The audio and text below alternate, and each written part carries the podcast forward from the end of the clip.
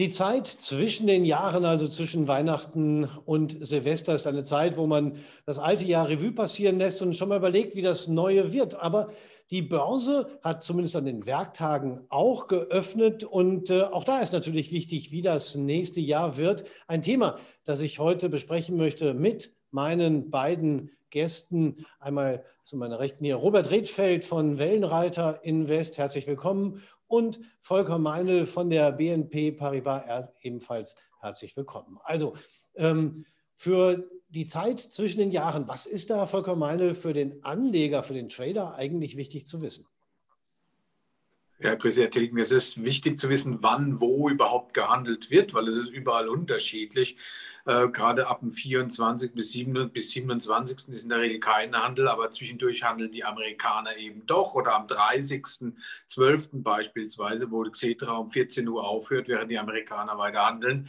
Das ist natürlich wichtig zu wissen, äh, gerade als Derivateanleger, weil hier basieren die Preise, die Kurse und potenzielle Knockouts eben auf Basis der Kurse an den Heimatbörsen. Und wenn die Heimatbörse aufhat, dann hat es Relevanz für die Produkte, auch wenn sie hierzulande nicht gehandelt werden können. Robert Redfeld, äh, die Zeit äh, ist ja oft auch geprägt von eher niedrigen Umsätze, Umsätzen an den Börsen, weil eben viele professionelle Anleger in Urlaub sind äh, oder eben zu dieser Zeit dann eben im Homeoffice im Urlaub sind. Ähm, hat das Folgen für die Märkte oder kann man das nicht so sagen? Wir haben seltsamerweise die Erfahrung gemacht, dass an den Märkten tatsächlich eine Weihnachtsrallye äh, existiert. Das ist so ein bisschen wie in der Zeit um Thanksgiving. Die, die erste Garde sozusagen ist aus dem Haus in den Hamptons oder sonst wo im Weihnachtsurlaub. Die zweite Garde versucht sich und scheint offenbar, zumindest sagt es die Statistik, Erfolg zu, Erfolg zu haben, denn tatsächlich steigen die Kurse häufig zwischen dem großen Verfallstag also 21. um den 20. Äh, Dezember herum, bis, zum, äh, bis in die ersten Januartage.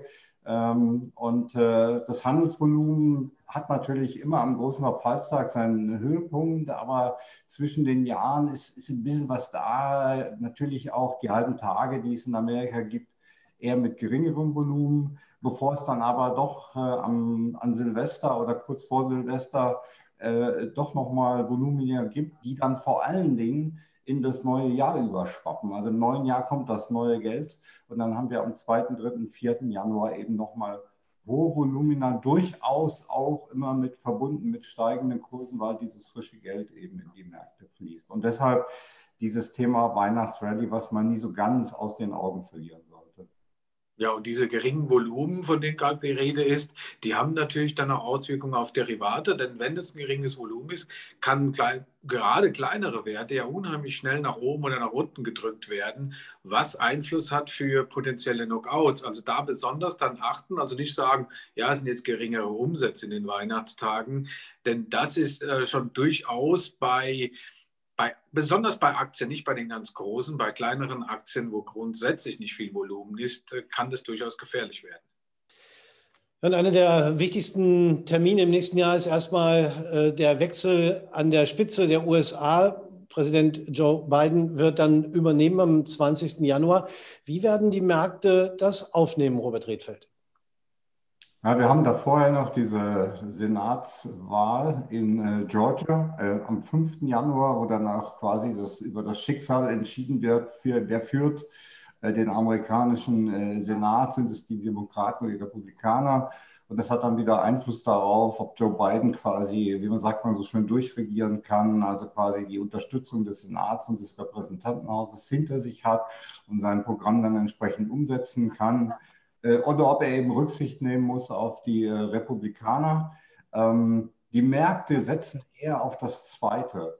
Und, äh, und so eine Art Split Congress, also der eine Teil, der Senat gehört den Republikanern, das Repräsentantenhaus, quasi Demokraten. Das hat zumindest in der Vergangenheit nicht zu allzu negativen Auswirkungen geführt, eher, zum, eher im Gegenteil. Also Wall Street sagt, äh, beziehungsweise lässt sich auch in der Historie ablesen, Äh, wenn die Politik sich manchmal äh, da gegenseitig blockiert, dann kann die Wirtschaft sozusagen, wenn sie denn wieder in den Fluss kommt, kann sie freier atmen und kann entsprechend dann auch, äh, können sich die Gewinne an den Aktienmärkten erhöhen. Und zudem hat man ja auch den, den, einen weiteren historischen Punkt, dass immer dann, wenn ein erster, also wenn der demokratische Präsident in seinem ersten Jahr frisch gewählt sich befindet, dass das in der Vergangenheit ähm, in der Vergangenheit sehr positive Jahre waren, immer mit Zuwächsen um die 20 Prozent. Bei Clinton,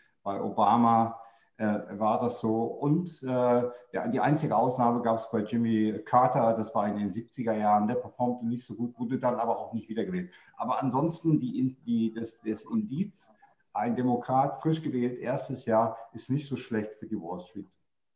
Herr Volker, meine, wie sehen Sie das? Hat die Börse das alles schon eingebaut? Äh, der Präsidentschaftswechsel ist ja nun keine Überraschung. Eine Überraschung könnte aber in der Tat noch äh, in der Wahl äh, für die beiden Senatssitze am 5. Januar liegen. Wie viel Potenzial für Bewegungen der Börse können Sie da erkennen? Ja, durchaus. Und äh, Robert Redfeld hat es ja auch angedeutet. Das ist schon ganz entscheidend. Und idealerweise, zumindest für die Börse, wäre eben dieser Mix zwischen Demokraten und Republikanern wo man dann auf eine Kontinuität, zumindest mal im Sinne der Ökonomie, im Sinne von, von Tax, von Zinsen regen kann. Und das ist zu hoffen und von daher ist der Termin eben doch schon noch wichtig. Ansonsten hat, wie Sie sagen, die Börse schon vieles vorweggenommen und man glaubt, dass es äh, normal in Anführungszeichen weitergeht. Das heißt entscheidend eben die Niedrigzinspolitik, die weiter fortgeführt wird und die der absolute Treiber für die Märkte ist. Und das zweite Thema ist natürlich ein beiden Thema. Was passiert mit den Großkonzernen, mit den Amazon und Co.? Da gab es ja immer wieder die Diskussion der Aufsplittung dieser Gesellschaften. Das wird weiter ein Thema bleiben, besonders unter beiden bleiben. Und ähm, wenn wir sehen, äh, momentan schaut alles nach Kontinuität für die Börse aus, sodass es weiter nach oben gehen kann. Das Jahr soll ja auch äh, das Impfjahr 2021 äh, werden. Zumindest beginnt es jetzt langsam schon mal in diese Richtung. Robert ähm, Redfeld, wenn dann so langsam immer mehr Bevölkerungsgruppen durchgeimpft sind, müssten die Zentralbanken dann überhaupt noch so viel unterstützen? Ja, gut, wir haben im Moment natürlich diesen, äh, ja, man redet von diesem sogenannten Pent-up-Demand. Aber es ist natürlich eine Menge der Nachfrage, die einfach auch weggefallen ist im Dienstleistungssektor. Es ist jetzt nicht so, dass die Leute, weil sie im letzten Jahr gar oder in 2020 gar nicht gereist sind, jetzt in, äh, im nächsten Jahr in 2021 doppelt so viel reisen. Das ist es nicht. Das ist, ist natürlich auch, äh, irgendwo finanziell versuch, wird das versucht auszugleichen. Und ich denke mal, die, ähm, die FED und auch die EZB, ähm, also die Gedanken der Zentralbanken sind beständig, äh, err on the side of caution. Also sie werden immer die Vorsicht äh, bemühen und werden dementsprechend, das haben sie auch gesagt, noch lange finanziell äh, unterstützen äh, mittels ihrer QE-Programme.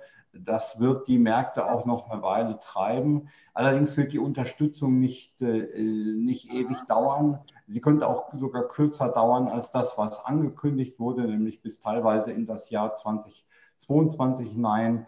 Äh, wenn also wir tatsächlich eine, sagen wir mal, Erholung der Wirtschaft sehen, die sich im Laufe des insbesondere zweiten Quartals dann beschleunigen müsste, wenn die Impfungen dann tatsächlich äh, auch in größeren Bevölkerungskreisen greifen, ja, dann müsste man, dann wird irgendwann auch mal die Inflation wieder einen Tick nach oben äh, gehen und, und die Zentralbanken werden dann irgendwann auch mal in einen Rechtfertigungs- Druck kommen, warum sie trotz dieser steigenden, wachsenden Wirtschaft immer noch so viel Geld in die Märkte pumpen, werden dann insgesamt schon vorsichtiger werden. Tja, aber eigentlich ist es ja grundsätzlich was Gutes, äh, Volker Meinl, denn äh, wenn es dieses Jahr schon verhältnismäßig gut lief angesichts äh, der Lage äh, weltweit im Zeichen von Corona, dann müsste ja mit einer äh, sich wieder belebenden Wirtschaft äh, die Börse erst recht profitieren oder ähm, ist es zu weit gegriffen? Nein, ist überhaupt nicht so weit gegriffen. Das ist das ideale Szenario, wenn denn dann die Zinsen auch noch tief bleiben und die Wirtschaft dennoch wächst. Die Gefahr, dass man dann doch, doch an der Schraube etwas äh, ein bisschen dreht, ist eben immer noch gegeben. Aber klar, letztendlich wird das Ganze entscheidend sein, äh, nicht nur die, der Politikwechsel äh, der ansteht, sondern insbesondere das uns weiterhin begleitende Thema Corona. Das ist äh, sicherlich, der wird auch eben auch nicht in Q1 und Q2 eben beendet sein, so wie es ausschaut. Von daher wird das äh, neben den politischen Aspekten das Entscheidende sein. Die Wirtschaft läuft, aber wie stark sie läuft, ist natürlich ganz klar abhängig von dieser ähm, äh, Corona-Situation gerade. Vielleicht lohnt auch mal ein Blick auf die verschiedenen Anlagekategorien und die Prognosen und Vorstellungen, die Sie jeweils haben, Robert Redfeld, wenn wir uns ähm, neben den Aktien den Zinsen auch mal Inflation und Rohstoffmärkte anschauen. Ähm, wie sieht da Ihr Ausblick fürs nächste Jahr aus? Ja, der Volker Mandel hat es ja schon äh, angedeutet in Bezug auf äh, die Zinsen. Da ist erstmal nicht mit steigenden Zinsen zu rechnen, weil eben die Zentralbanken deutlich kaufen. Also nicht mit steigenden Zinsen, meine ich jetzt nicht mit exorbitant steigenden Zinsen. Also ganz konkret, wir haben in Amerika äh, liegen wir im Moment im zehnjährigen Bereich bei 0,90 bis 0,95 äh, Prozent im Moment. Und äh, wir haben charttechnisch quasi Luft bis 1,40. Da ist aber dann ein gigantischer Widerstand, sodass ich nicht glaube, dass es über diesen Bereich gehen wird. Und damit sind die Zinsen dann immer noch vergleichsweise niedrig, was dann wiederum äh, die, äh, Aktien, die Aktienmärkte treibt. Ähm, die Rohstoffe sind immer so ein bisschen was für das, ja, für das letzte Drittel einer Rallye. Also wir müssen ja davon ausgehen, dass im, äh, im März letzten Jahr oder im März 20 ein, ein neuer Bullenmarkt an den Aktienmärkten durchaus gestartet ist. Der wird allerdings in einem Zyklus verlaufen, der auch mal von einer Unterbrechung geprägt äh, sein wird. Und dann im letzten Drittel sozusagen werden die Rohstoffe hoch, mit hochlaufen, äh, sodass die Rohstoffe, die jetzt ja aber schon angefangen haben, wie Kupfer zum Beispiel gut zu laufen, sodass die noch eine Chance haben, ein Stück weit weiter nach oben äh, mitzugehen. Allerdings muss ich bei den Aktienmärkten noch äh, anmerken, dass wir tatsächlich schon eine ganze Reihe äh, eingepreist sehen in den Kursen und dass wir davon ausgehen, dass wir so eine Art Sell in May äh, Reaktion sehen werden. Sprich, äh, wir werden tatsächlich ähm, äh, insbesondere denke ich im zweiten Quartal ähm, ganz gut laufen noch, ähm, aber dann zum Sommer hin dann doch ein bisschen abflachen und dann so eine Art typische Reaktion Richtung äh, Oktober sehen. Was war noch? Gold war auf jeden Fall noch ein Thema. Gold sollte sich dann quasi erholen, wenn es so in Richtung ähm, ja, stärkerer, stärker steigender Inflationsraten dann äh, geht. Also Gold sehen wir jetzt nicht äh, kritisch, sondern im Gegenteil seitwärts gehend und dann auch nochmal steigend. Ja. Beim Öl ähnlich, weil wenn Sie von Aufwärtspotenzial im letzten Drittel sprechen, dann äh, wäre ja doch Luft beim Ölpreis, oder?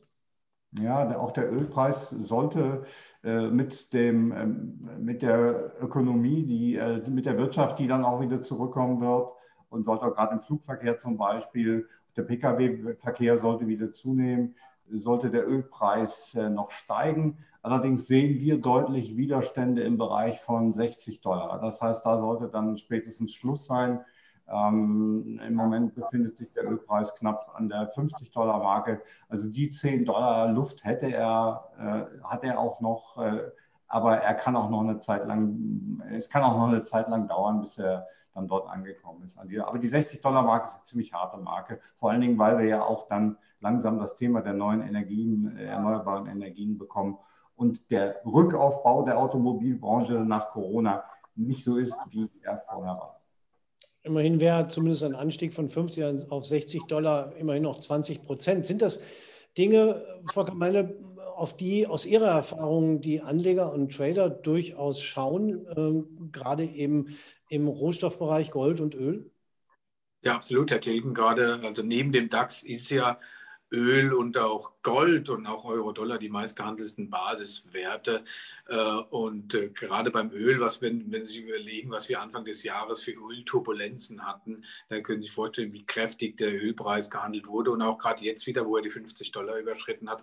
Öl ist ein beliebter Basiswert mit all seinen Tricks, die man natürlich kennen muss. Stichwort Contango, Backwardation, ohne ins Detail zu gehen. Man muss sich da eben schon auskennen. Und Gold neben Silber, was natürlich Silber viel, viel viel volatiler ist, ist Gold ein beliebter Basiswert. Und nun haben sie, nachdem die 2000 Dollar doch nicht nachhaltig geknackt wurde und es zurückging, ist es ein bisschen eine Suche nach Orientierung, aber auch da, dann sind unsere Analysten von BNP Paribas ähnlich wie Robert Redfeld. Er sagt, das Stichwort Inflation ist es entscheidend und dann könnte schon sein, dass der Goldpreis auch wieder die 2000 Dollar Marke in Angriff nimmt. Also Gold sicherlich neben Öl eines der spannendsten Basiswerte. Worüber wir noch gar nicht gesprochen haben, Robert Rittfeld, ist die Entwicklung des Euro. Der legt ja weiter zu. Wie viel Potenzial steckt da noch drin? Ja, das war so ein bisschen für einige äh, überraschend, dass der Euro-Dollar dann anzog, aber das ist irgendwo auch eine logische Folge äh, der wirtschaftlichen Entwicklung. Äh, der Euro-Dollar pflegt dann eher zu steigen, der Dollar-Index zu fallen, Emerging Markets Währungen pflegen zu steigen. Ähm, also wir sehen ein Potenzial im Moment noch, also nicht mehr viel, so auf etwa 1,25 ungefähr und da befindet sich ein ganz großer Widerstand äh, für den Euro-Dollar. Und insbesondere darf man nicht, also ein charttechnischer Widerstand für den Euro-Dollar. Und insbesondere darf man einen Aspekt überhaupt nicht äh, vernachlässigen. Das ist nämlich der, dass die Europäische Zentralbank jetzt schon sehr nervös ist bei Kursen von 1,22, 1,23.